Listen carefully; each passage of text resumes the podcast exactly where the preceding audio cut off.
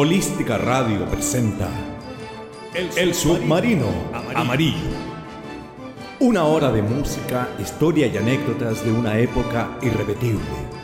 Una cita con la emoción, la nostalgia, la alegría y el recuerdo. Te invitamos a acompañarnos en este viaje mágico y misterioso por los mares infinitos de un fenómeno que cambió el mundo para siempre. Te invitamos a ser parte de esta grata experiencia a venir con nosotros y sumarte a la tripulación de El, Submarino, Amarillo.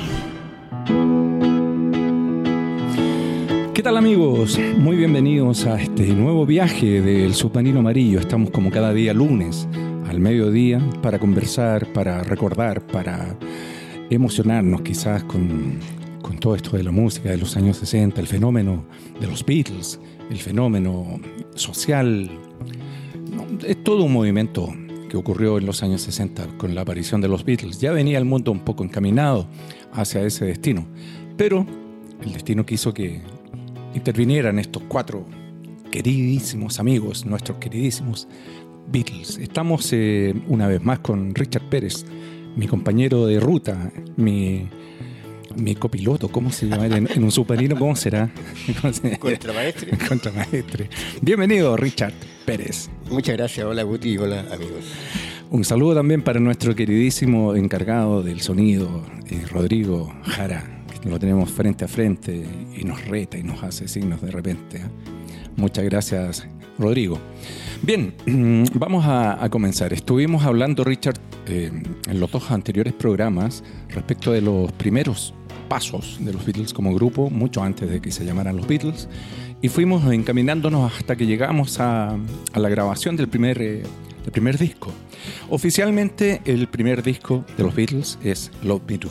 ¿Eso es correcto? Exactamente.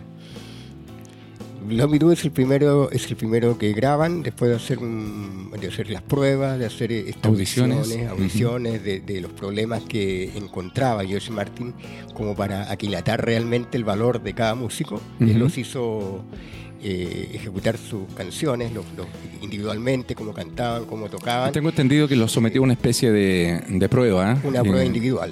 Y, además secreta, e, ellos no sabían que estaba... Eh, no, no sabían que estaban siendo testeados. Digamos que George Martin es el productor de los Beatles histórico, él estuvo trabajando con ellos durante toda su carrera y tuvo la, visión, el buen ojo, digamos, de, creer en ellos, a pesar de que sus primeras canciones no le llamaban mucho la atención. Él, específicamente, Love Me tampoco era una canción que no le interesó mucho. No le interesó mucho, sobre todo por la, por la letra, ¿no?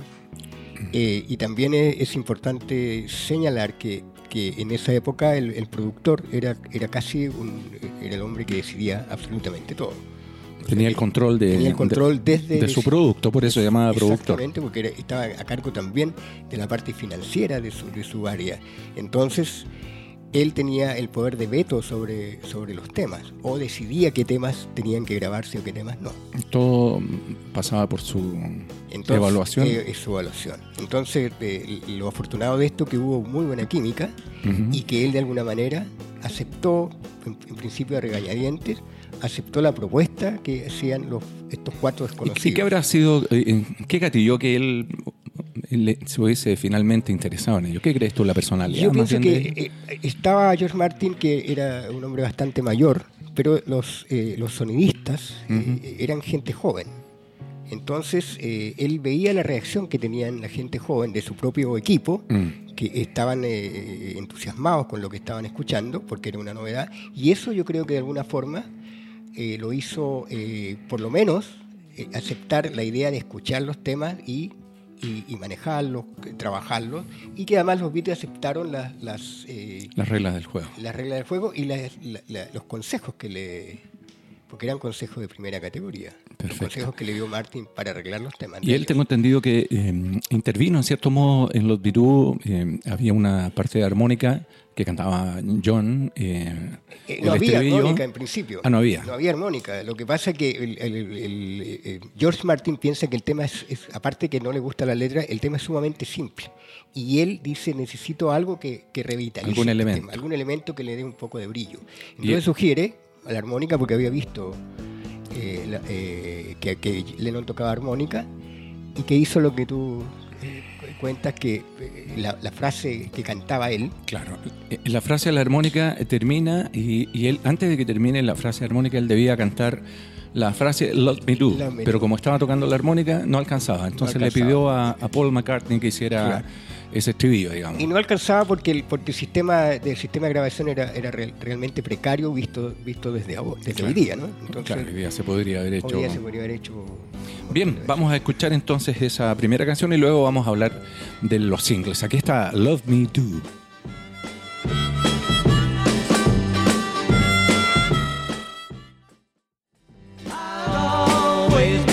Aquí viene el- la partecita que comentábamos cuando dicen Love Me Do.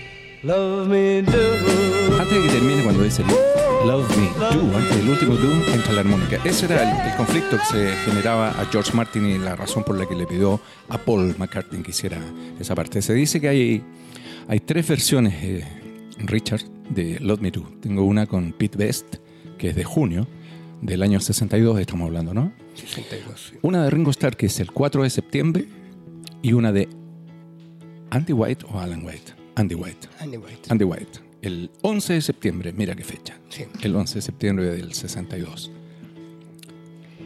Hay tres versiones, según lo que he leído.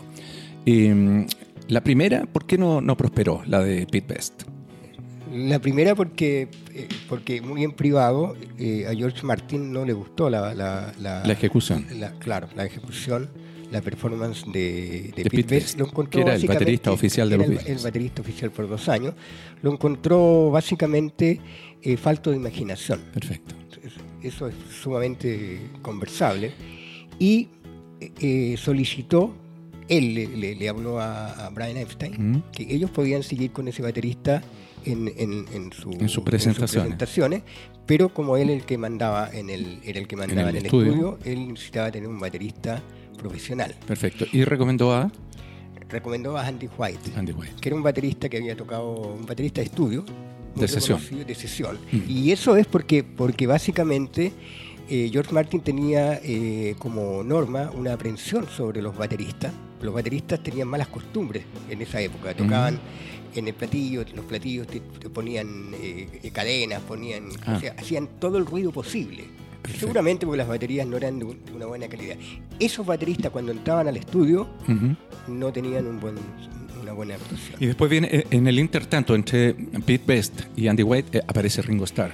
Bueno, deciden despedir a, A Pete. a Pete, que es una historia que pu- puede venir de mucho Sí, tiempo lo vamos antes, a comentar ¿sí? en algún momento. Y a- aprovechan eh, este, esta amistad que tenían con, con Ringo Starr, con el, con el cual, como hablábamos, ya habían tocado juntos en, En en Hamburgo.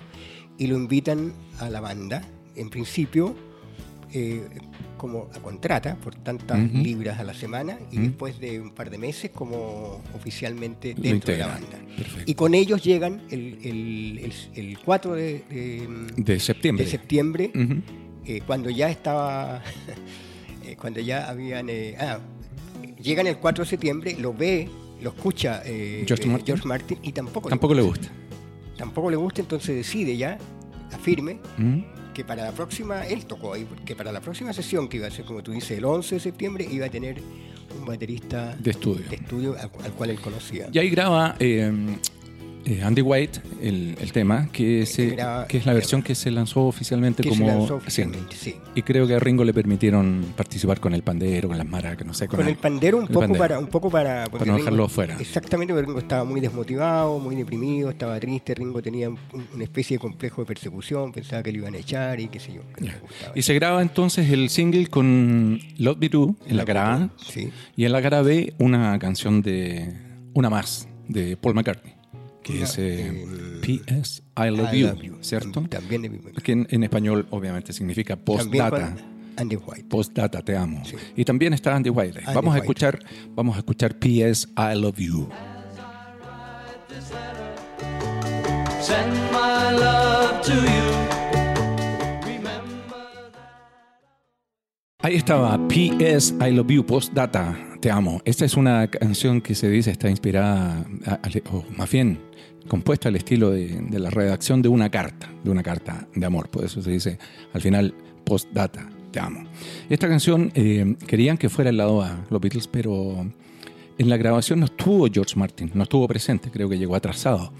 Y el productor reemplazante, que era Ron Richards, les dijo que no podía ser lado A porque ya existía otra canción con el nombre de Peace, P.S. I Love You.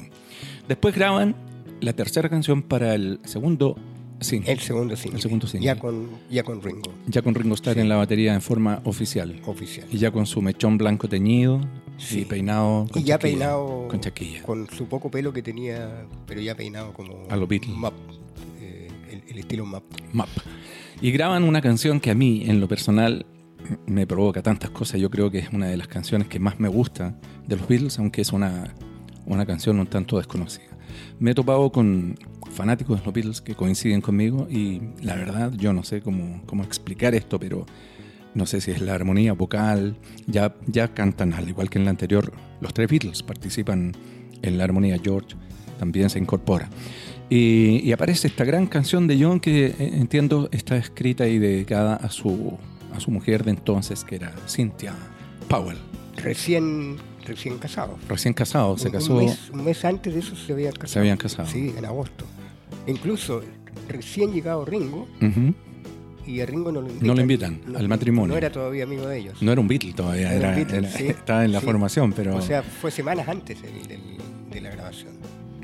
Bien, escuchemos, mi querido Rodrigo, esta gran canción de John Lennon se llama Ask Me Why. Pregúntame, ¿por qué?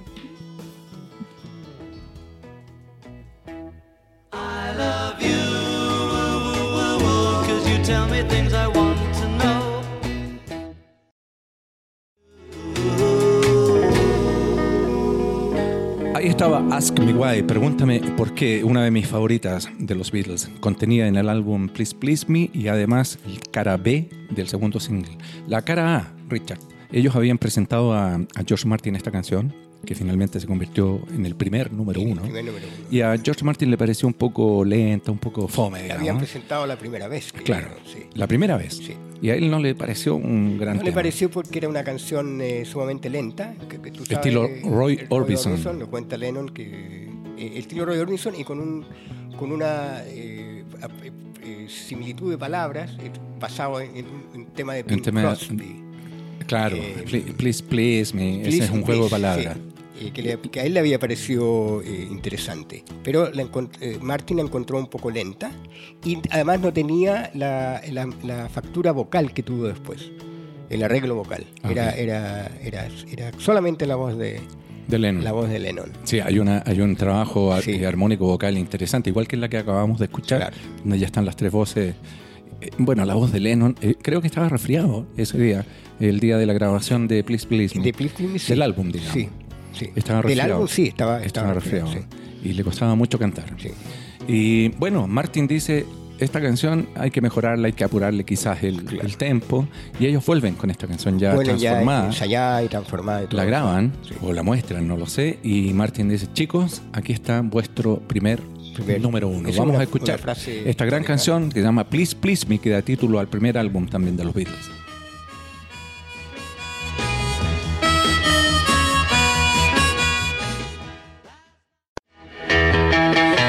Ese es Please Please Me. Hay un arreglo vocal ya, un arreglo interesante, coros y, y algo que los convertiría después en un gran grupo vocal, además. El primer eh, galardón de ellos. Sí, el mejor grupo el vocal. mejor grupo vocal del año. Estamos en Holística Radio transmitiendo este gran eh, momento de conversación con mi querido amigo Richard Pérez.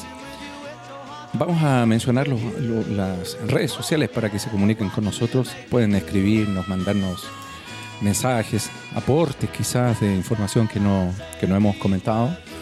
Y sugerencias, por supuesto. Vamos a hacer algunos concursos más adelante, algunas preguntas. Y vamos a regalar algunos premios, invitaciones a, a tocatas y cosas así. Nuestro WhatsApp es el más 569 6516 7448. Más 569 6516 7448. El Twitter es arroba holística guion bajo radio. Arroba holística guion bajo radio. El Facebook, holística radio online. Arroba holística radio online. Y el Instagram, que se me queda siempre, es holística-radio. Holística-radio. Seguimos entonces con este resumen de lo que fue el primer eh, álbum. El, el tema que acabamos de escuchar fue el primer número uno de los Beatles en Inglaterra, entiendo. Sí, el primer número uno. Había llegado los Beatles a las listas al número 17, entiendo, Sí. por ahí. Y, y este ya fue el primer impacto Este así fue el primero, grande sí. en, en- en el Reino Unido. Unido. Compuesto principalmente por John Lennon. Y en esa época John Lennon era el cantante principal. John Lennon era, claro, y se nota en, la, en, en las reproducciones, en las grabaciones. Hasta el año Sí. 64, 65, por ahí fue, fue John el, el compositor principal también. Es que debe ser porque es una etapa básicamente de música rock, eh, relativamente simple, Eh, Claro, eh, claro. de los Beatles. Entonces era, era el elemento de, En el, que se, Lennon. en el que se manejaba, se manejaba muy bien. bien Sí. John Lennon. Y ya, graban este tema en septiembre. En septiembre, Sí, este ya, ya viene en el, en el álbum, digamos, en el set que ellos hicieron en el set list que hicieron en, el, en, la, en la grabación de ese en la grabación, sí. Cosas curiosas, históricas. Ese álbum se grabó en menos de 10 horas, tengo entendido. Se habían Y- grabado los cuatro, los cuatro temas para los singles y quedaban 10 por Quedaba grabar. sí. Porque en Inglaterra se, se estilaba que los álbums, los LP, tenían siete canciones más o menos por, por lado. Eh, Esto, disculpa, se graba en, en febrero del, del, Ah, del el año álbum- 63. Perfecto. El, el 11 de febrero del año 63. Y bastante, bastante rápido, porque eh, la idea era aprovechar el éxito de Love Me Do, el, el éxito del single, Del single. el single Please Please Me, y la gente ya estaba pidiendo eh, el- los long play. Un poco, un poco lo que pasa sí. con nuestro, nuestro programa, que ya la gente está pidiendo más cosas. pidiendo. ¿Y qué pasa con esta canción? ¿Y cuándo Sí. hablan de esto otro? Ya viene, ya viene. Todo, todo a su tiempo, todo a su tiempo.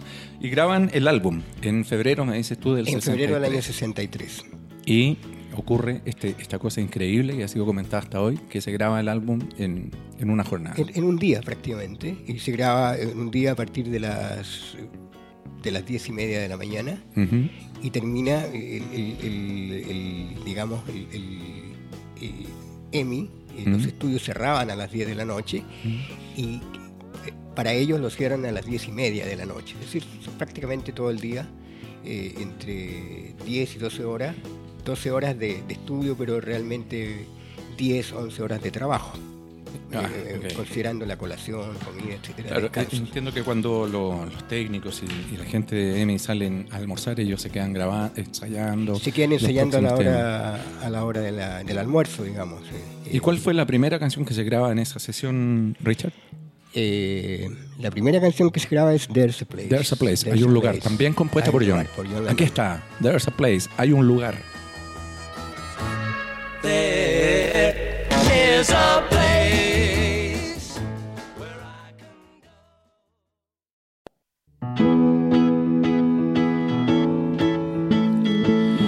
Estamos en el submarino amarillo junto a Richard Pérez comentando todo lo que fue la grabación del primer álbum de los Beatles, este, esta grabación maratónica que se hizo en dos o tres eh, partes. La primera, me decías tú Richard, que está integrada por eh, temas, canciones de su propia autoría, De Lennon McCartney.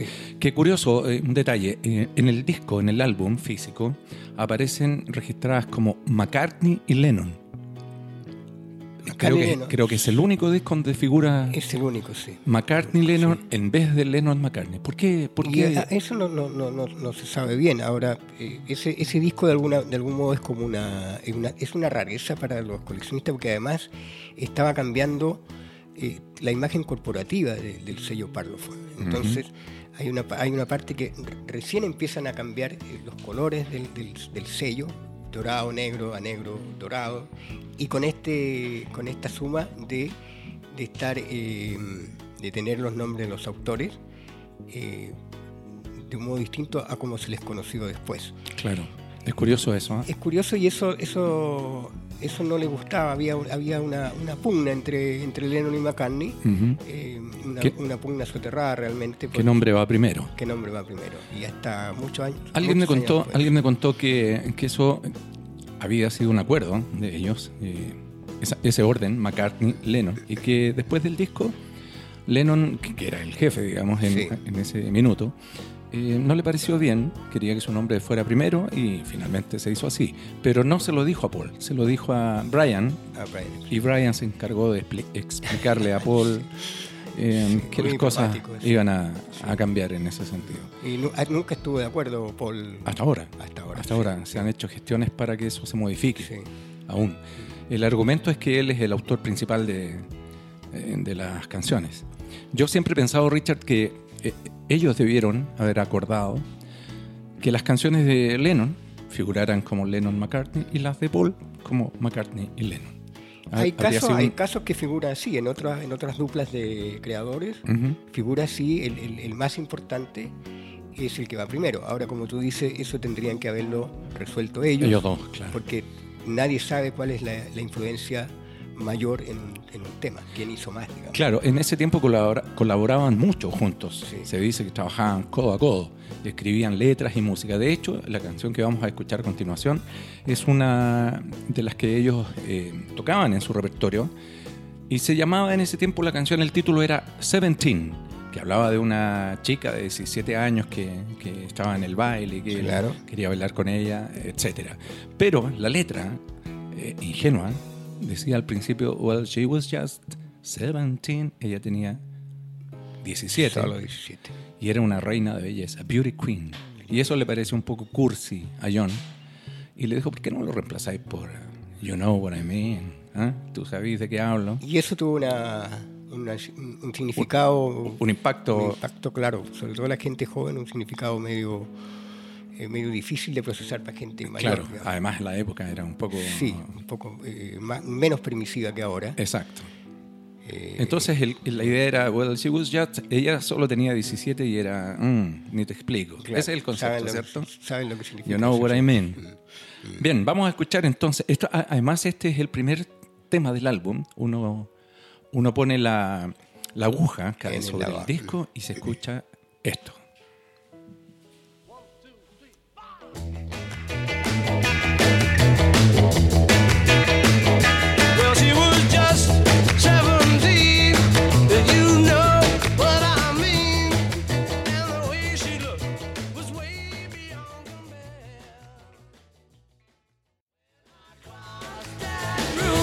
Esa es I Saw Her Standing There. La vi parada ahí. Bueno, esta letra, Richard, como comentábamos, me parece que en el primer programa no hubiese sido muy factible de, de hacer hoy, lo de los 17 años. No, ahora hay, hay- hay controles de lo que dice, de lo que piensa eh, y de lo que publica. Hay que tener cuidado de Sí. eso, de fumando espero, por ejemplo, Hay una oda, una, una oda al, al cigarrillo. Hoy día, hoy día esas cosas casi. Bueno, y las, muecas que hacía Lennon Ah, serían sí, ahora. claro, hacía muecas a, lo- a la gente que tenía problemas eh, inválidos o- Sí, o, minusválidos, Era, ¿cierto? era común en esa época. Se reía de eso. Sí. Qué terrible, ¿eh? Hoy día no hubiera podido hacerlo. No, quizás era un tic, no, no- no creo que se haya... Dicen que era una reacción que él tenía mm, de, de vaciar, digamos, su- Eh, sus nervios. Sí, dicen que de, de muy joven Mm. era... Se reía, hay Se reía de dibujos gente, de sí. eso. ¿Mm? era un por eso decían que era un hombre relativamente cruel, Claro, de joven. sí. Mal, mal Lennon ahí, ¿eh? Sí. mal, mal.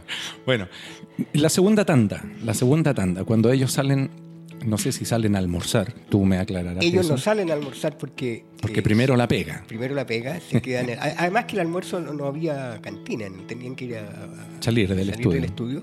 Ellos se quedan eh, a ensayar. Digamos, eh, Richard, que el estudio, hoy es un estudio célebre, Sí. todos los artistas del mundo quieren grabar ahí. Sí.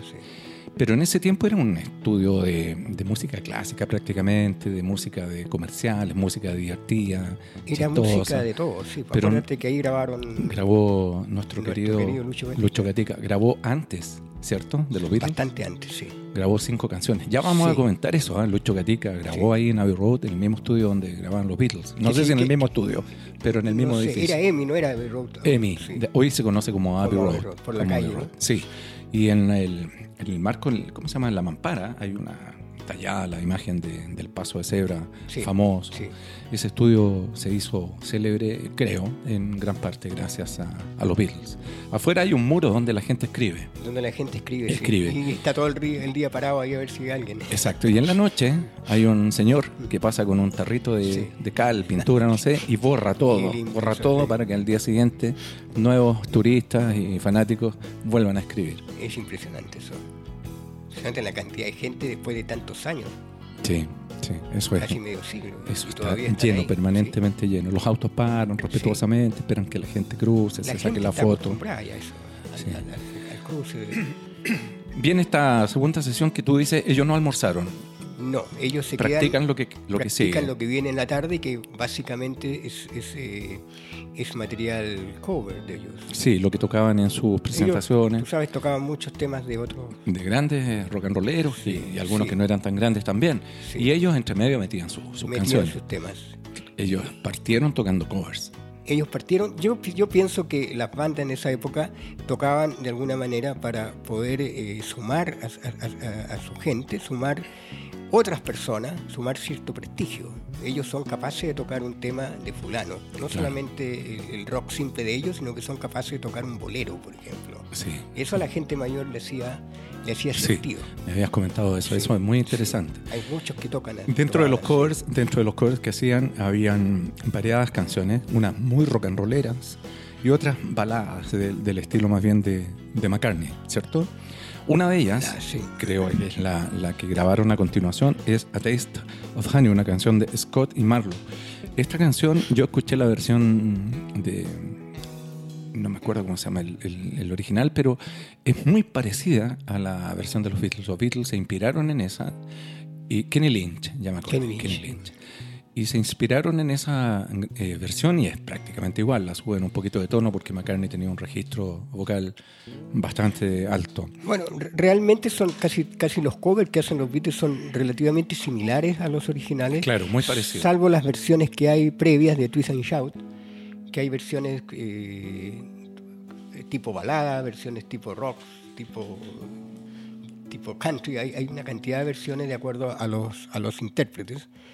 Eh, pero el resto generalmente son, son muy próximas a los, a los originales. Claro, porque se inspiraban Claro, en ellas y las cuando, trataban de... cuando tocan temas, por ejemplo, de Buddy Holly, son prácticamente iguales. Bueno, uno lo sigue haciendo. Yo veo que los músicos y, y en mi experiencia también personal tratamos de que la canción se parezca lo más posible al- a la versión que la gente conoce para, Claro. para que la disfrute y, y la cante, qué sé yo, y la baile. Y eso le, eso le da quizá a la banda cierta, cierta autoestima, es decir, hago lo mismo que hace, lo puedo hacer. Sube, sube Sí. un poco el nivel. Sí, Después- soy capaz de hacer eso. Veamos, escuchemos alguno de esos covers. El primero que graban en la segunda pata, digamos, de esta grabación es A Taste of Honey, sabor a miel, una A canción que tuvo muchos covers. Sí, sí. Ahí está, A Taste of Honey. much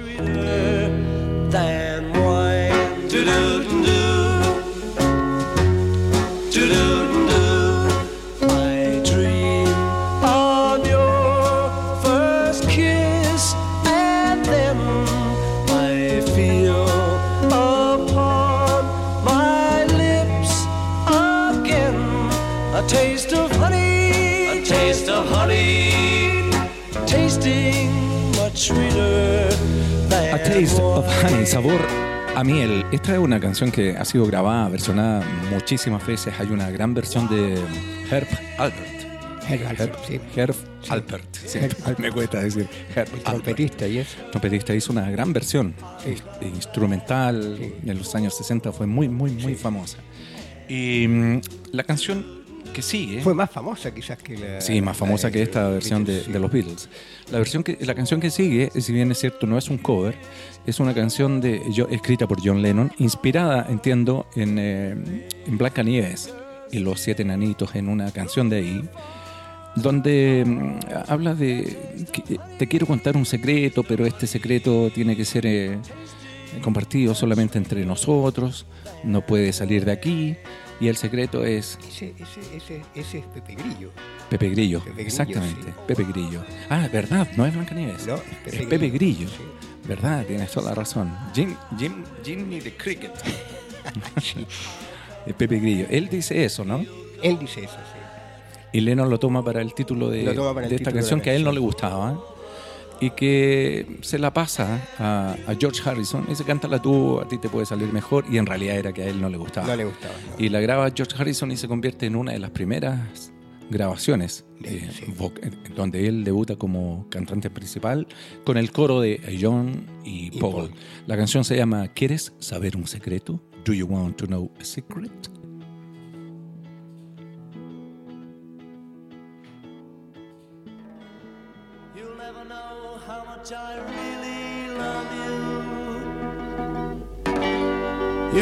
Never know how much I really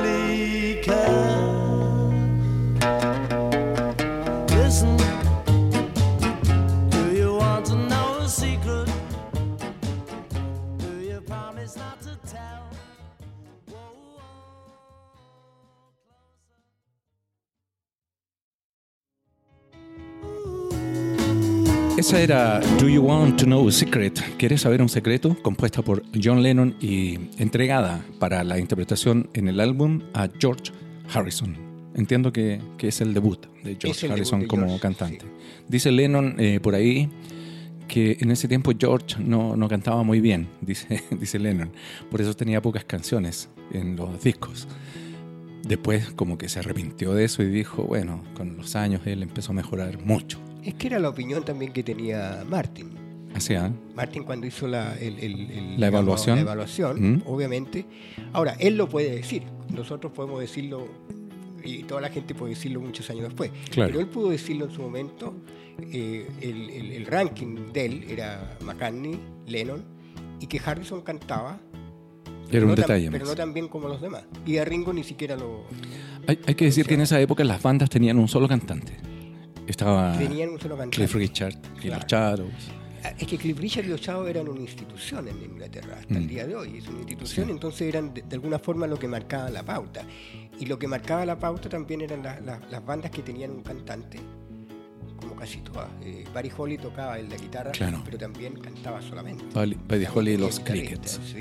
Entonces él quizás eh, tuvo la intención en algún momento de, o o no la intención, pero quizás su, su, su criterio, su mentalidad apuntaba a un cantante en los Beatles y una banda de acompañamiento. Él pensó en eso. Y, sí. cuando, y cuando él llegó a eso, eh, pensó en quién como el cantante de Él lo escribe en su, en su libro. Mm. eh, eh, él pensó obviamente en McCartney. McCartney y los Beatles. No sé si, si había un- una, una fórmula de nombre, pero él pensó que, el- que, que esa banda tenía que tener un vocalista y una y, y- y Después de escucharlos a todos. de acompañantes. Porque él decía, estaba acostumbrado a que esa era un poco la norma. Claro, Tom Steele, Cliff Richard Claro. eran cantantes con... con una banda de eh, acompañamiento. Exactamente, hasta Elvis era... era Claro, y él, y él pensaba que, que ese ¿Qué cantante... será la fórmula? y, y- y en la escala era Paul McCartney, John Lennon y George Harrison. George Harrison. eh, era la fórmula que, que de, de los éxitos y él piensa era, era el gerente que estaba preocupado de la parte creativa, artística, pero estaba preocupado de las finanzas también. También. Y estaba además con el, con el drama que este pequeño, este pequeño sello Ujú. subsidiario estaba, se corría el rumor que estaba a punto de a punto de desaparecer. desaparecer. Entonces era todo en el momento correcto. Pero afortunadamente eh, cambió de opinión. Bueno, después se grabaron eh, un tema de John Lennon también. Y es curioso porque el cantante principal de, de esos discos, de esas canciones de ese periodo, es John Lennon, Es ¿eh? John no, es, Lennon. no es Paul McCartney. Sí. Y graban esta canción que se llama Misery, en la que con posterioridad, después que la habían grabado, interviene eh, George Martin y le agrega un, un teclado, que entiendo es una celesta, Una celesta. una especie de piano Y ese tema fue originalmente pensado en Helen Shapiro. para Helen Shapiro. En una gira cantante, que tenían por el norte de Inglaterra. cantante La, conocida la en- escriben en el, en el viaje ¿Mm? Y el manager de Helen Shapiro no la, No le gustó. no la aceptó. Bueno, es un gran tema. Digamos que la voz de Lennon está un tanto afectada en todas las canciones de este disco porque él estaba muy resfriado, ¿cierto? Y tenía problemas de congestión nasal. Y aún así se escucha una voz. Y, y febrero es, pleno invierno. Exacto. Y aún así, eh, a mí me parece una voz muy, muy especial. Aquí está Misery, Miseria. The world is treating me bad. Misery.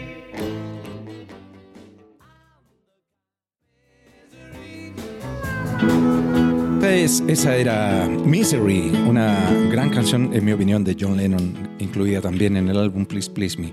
Mi querido Richard, se nos está acabando el tiempo. Siempre se nos hace tan corto. A nosotros dos, por lo menos, se nos hace muy corto. Muy corto. Pero vamos a saltarnos un par de canciones y las vamos a retomar, por supuesto, en algún momento. Después de esto, dejan para el final la, la canción que cierra el álbum, que es Twist and Shout. Ellos se van al final, porque ya es la hora, y, y una cosa muy rara, y se dan cuenta que falta todavía un tema. Como tú decías, el, el álbum debía tener 14, 14. temas, entonces falta un tema. Pero Martin sabía eso, entonces Martin, al ver a Lennon, al, llegar eh, resfriado, él deja ese tema para el final, porque dice si lo canta al principio, No puede cantar los demás. no puede cantar los demás. Se Y lo deja para va a el final. La, la garganta. Y Que- lo deja para el final. Que de hecho casi se la destroza. Sí, es sorprendente porque eh, ellos hacen eh, solamente dos tomas. Y de las dos tomas, la que queda ele- electa, elegida es la número uno. La primera, claro, tenía la voz en mejores Y, y condiciones. está el, el- el fervor que McCartney al final grita. De- Dice, de "Güey", contento. Grita de Ah, contento. buena. Lo que, lo que queda en la grabación. Eso es lo que se escucha Eso es al lo que se final. escucha. ¿eh? Y por otro lado, cuando la gente se empieza a interiorizar, la gente del estudio, dicen ellos que es primera vez que hay, ese- que hay esa, esa fuerza de alguna banda en un estudio. Nunca habían visto, nunca habían escuchado grabar de esa manera. Es que Lennon era muy, muy, muy rockero, muy, muy potente, muy Sí, power. sí. Esta canción era la versión que, en la que ellos se inspiran, es una versión de los Isley Brothers, un grupo Sí. que después en los 70 también fue También, tuvo eh, grandes éxitos. En algún programa próximo vamos a escuchar las versiones originales Sí. en las que se inspiraron los Beatles, esos chords que son alrededor de 22. Claro, covers. y hay versiones posteriores también, Eh, con claro. otros ritmos, con otra. Claro, con otras y las vamos a ir eh, Sí. Eh, comparando con, la, con las versiones finales. de- Fue un tema muy importante para ellos, porque eh, sobre todo en, en- en las actuaciones en vivo, Ujú. eh, generalmente cerraban con Cerraban, claro. Sin embargo, en el Hollywood Bowl abren con, Abren con con Twist and Shout. Bueno, estamos en Holística Radio, estamos empezando a despedirnos ya. Recordamos a nuestros amigos que pueden enviarnos mensajes, comentarios, sugerencias. em, em, no estar de acuerdo, de, desistir. de eh, acuerdo. claro, pueden a lo mejor aclararnos cosas en las que podemos estar eh, empan- empantanados, claro, no, insultarnos. No, no, ojalá que no, ojalá que no. Gracias a Rodrigo Jara, nuestro ingeniero capísimo en el sonido, a nuestro querido anfitrión, que no vamos a hablar en absoluto hoy día de fútbol por ningún motivo, porque queremos seguir mucho tiempo más en la radio. La- sí, la seriedad. Así que pueden no, pedir. no queremos hablar de fútbol hoy día, por lo menos no. Espero que eso sí hinche por Chile en los próximos compromisos de nuestra selección. WhatsApp más 569-6516-7448. Eh, Twitter, arroba holística-radio, Facebook, arroba holística radio online e Instagram, holística-radio. Soy Gustavo Gutiérrez, Guti para todos mis amigos y enemigos también. Y Richard Pérez, que me acompaña cada día lunes. Nos vemos, Richard, con este. Nos despedimos, en realidad, nos vemos el próximo lunes. nos vemos el próximo y nos despedimos con esta desgarradora versión de los Beatles de Twist and Shout. Baila y grita.